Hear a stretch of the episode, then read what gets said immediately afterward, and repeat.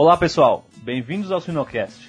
Meu nome é Jamil Facim e o episódio de hoje será Fatores da dieta que afetam saúde intestinal em leitões pós-desmame. O Sinocast, o primeiro podcast da suinocultura brasileira, conta com o patrocínio das empresas The Health, BR Nova, Sistemas Nutricionais, Bayer, se é Bayer é bom, e a Grossery Speak. E também com o apoio da suinocultura industrial. Todas essas empresas apoiam a educação continuada na suinocultura brasileira. Nossa convidada de hoje é a médica veterinária Juliana Soares Almeida. Juliana é graduada pela PUC de Minas Gerais e realizou mestrado e PhD na University of Illinois com foco em saúde intestinal e os benefícios que aditivos alimentares podem gerar em diarreias. Atualmente é professora adjunta na Lindenwood University, no estado americano do Missouri. Olá, Juliana, tudo bem? Boa tarde, Jamil, tudo bem? Tudo bem. Antes da gente começar, Juliana, a gente tem uma pergunta aqui que é o seguinte: qual que é o teu hobby? Eu acho que eu criei vários hobbies depois que eu mudei para cá, agora que eu trabalho meio período. E com a ajuda da minha filha, a gente cozinha bastante junta e costura também. Inclusive, um juntou com o outro e eu fiz para ela um avental outro dia que a gente foi aprender a fazer chocolate. Ah, que legal, que legal. Então tá, vamos falar de sinocultura.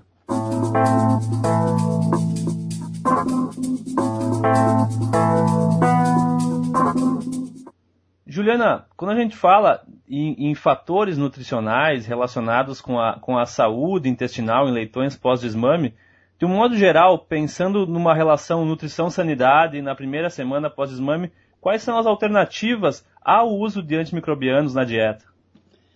Olha, Jamil, o uso de antimicrobianos é uma coisa muito importante que a gente tinha, e apesar que o mecanismo exato de como os antibióticos como promotor de crescimento funcionam no tecido estabelecido, não tem dúvida que o uso deles na dieta de leitão desmamado resulta em uma melhora de performance e também na redução de doenças entéricas e redução de mortalidade.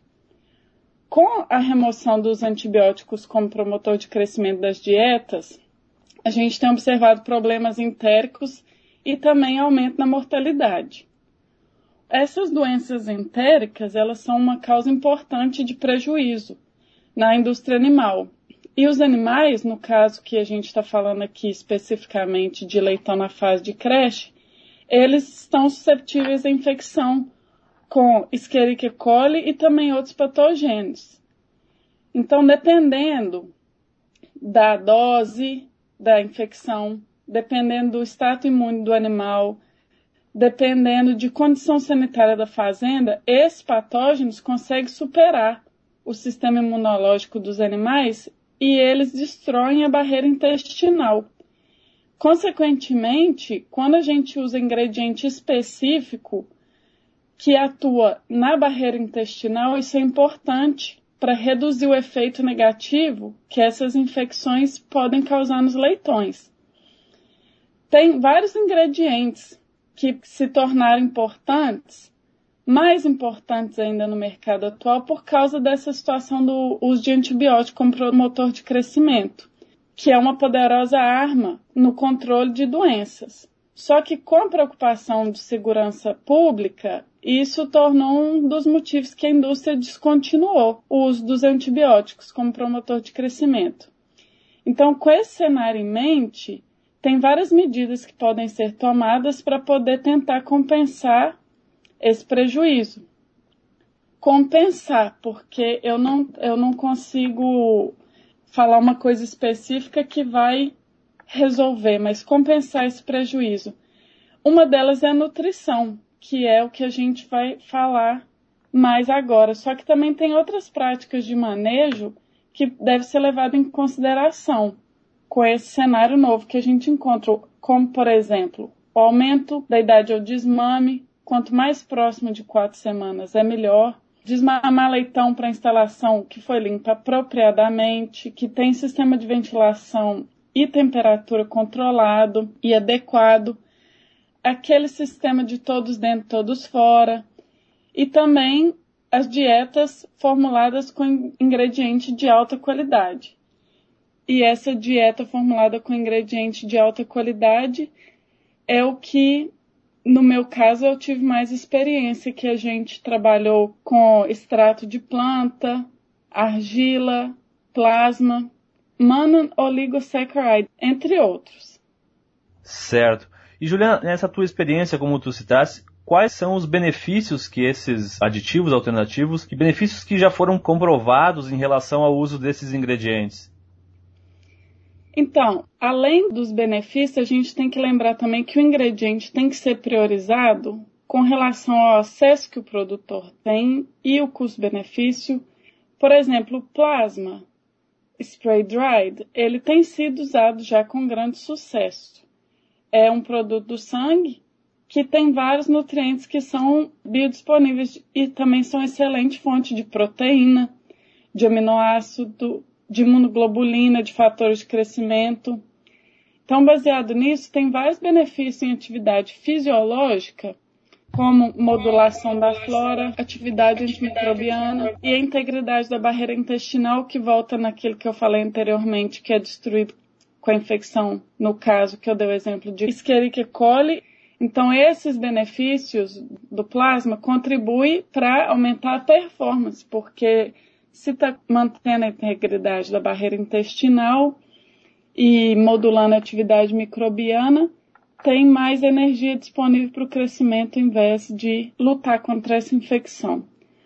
Um outro ingrediente são os extratos de plantas, que são metabólitos secundários que são obtidos naturalmente de parte de planta há vários extratos de planta, então eles têm diferentes funções em vivo e in vitro, porque a diversidade é muito grande. E potencialmente esses, esses extratos de planta têm efeito anti-inflamatório, eles alteram a resposta imune, eles alteram a flora intestinal. E esse extrato de planta já tem sido demonstrado em célula de humano, de rato e tudo mais. E recentemente foram feitos estudos lá na Universidade de Illinois com leitão desafiado com PERS e Escherichia coli e a eficácia desses produtos também já foi demonstrada em ruminantes e aves.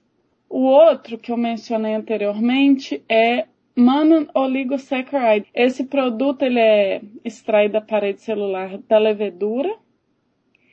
Foi demonstrado que ele aumenta a imunidade além de prevenir a estimulação excessiva do sistema imune, o que ajuda também a manter aquela energia separada para o crescimento.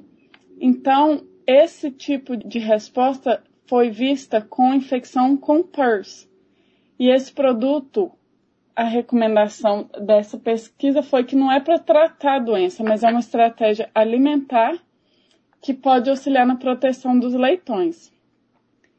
A outra que eu mencionei é a argila, que é um termo também bastante genérico como extrato de planta, pois tem vários tipos de argila e também depois que eles são extraídos, tem várias maneiras que se pode tratar dessas argilas.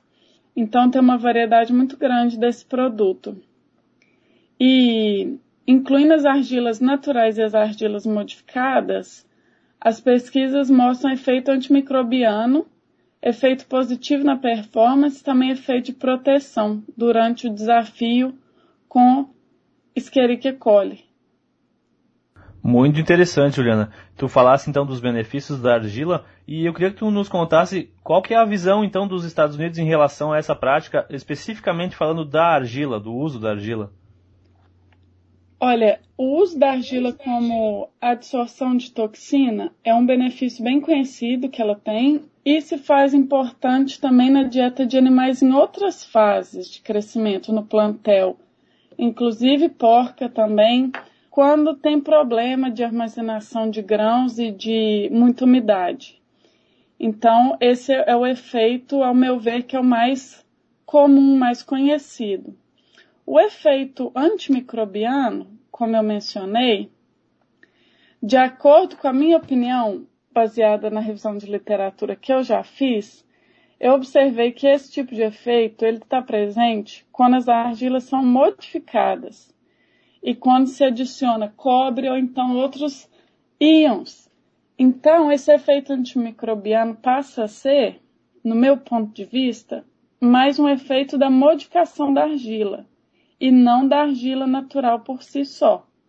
Mas é um efeito que existe e tem produto que é vendido, argila é modificada, inclusive já foi testado em aves também.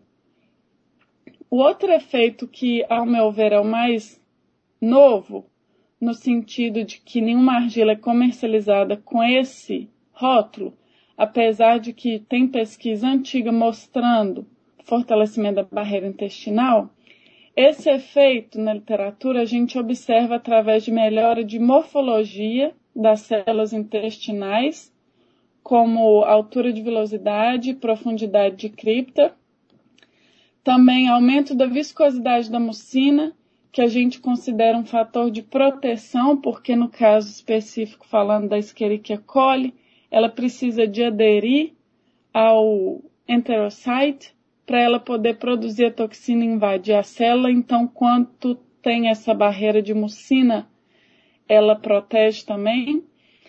E também a gente já viu na literatura e também no meu trabalho aumento nos níveis dos genes que estão relacionados com as células caliciformes no intestino, que são aquelas responsáveis pela produção, armazenamento e secreção do muco. E eu já vi na literatura esse aumento dos níveis de gene, no caso era MUC2, mas durante meu doutorado a gente apresentou também resultado de fortalecimento da barreira intestinal através do aumento não só do gene, mas também dos produtos do gene. A proteína que aquele gene produz, confirmando que ele estava funcional, funcional. Também a gente observou alteração no número de célula caliciforme e, consequentemente, na produção de muco. Então, em prática, que eu vejo assim, visão dos Estados Unidos, a argila é usada principalmente como absorvente de toxinas e também para melhorar a fluidez da ração, que quando se usa argila facilita o escoamento dessa ração no silo. Em humano, a argila também tem sido usada para alívio de transtorno é, gastrointestinal, como por exemplo o Kaopectate, que é o petobismol. Porém, a argila, no caso do meu doutorado especificamente, eu trabalhei com uma que chama esmectita, ela tem potencial para uso em dieta com função de alívio e auxílio na recuperação da barreira intestinal de leitão em creche. Até onde eu sei, a argila no momento não é comercializada com esse rótulo, de melhorar a função intestinal. Mas pelo que eu vejo, a, a visão americana é basicamente a argila usada como absorvente e facilitador na fluidez da ração, mas já foi comprovado em pesquisa essa outra característica que a argila tem, de auxiliar na barreira intestinal. Muito interessante, Juliana. Eu gostaria que então tu deixasse um recado final para os nossos ouvintes a respeito desse assunto de hoje. Olha, eu acredito que com o uso desses ingredientes específicos, que não está só limitado aos que eu falei anteriormente, porque tem também minerais e enzimas, outras coisas que vão facilitar nesse cenário atual da restrição do uso de antibiótico como promotor de crescimento. Mas o uso desses ingredientes específicos, aliado com manejo, todos dentro, todos fora, como eu falei, prática de biossegurança, aumentar a idade ao desmame e novas vacinas e outras tecnologias, com essa combinação é possível a gente tentar manter um estado saudável do plantel mediante esse cenário que a gente tem para suprir os benefícios dos antimicrobianos que uma vez a gente pode usar. Legal, então, Juliana. Muito obrigado por compartilhar seus conhecimentos conosco. A equipe do Sinocast e os nossos ouvintes agradecem muito. Muito obrigado, Jamil, pela oportunidade. Eu agradeço também a equipe do Sinocast pelo convite. Obrigado.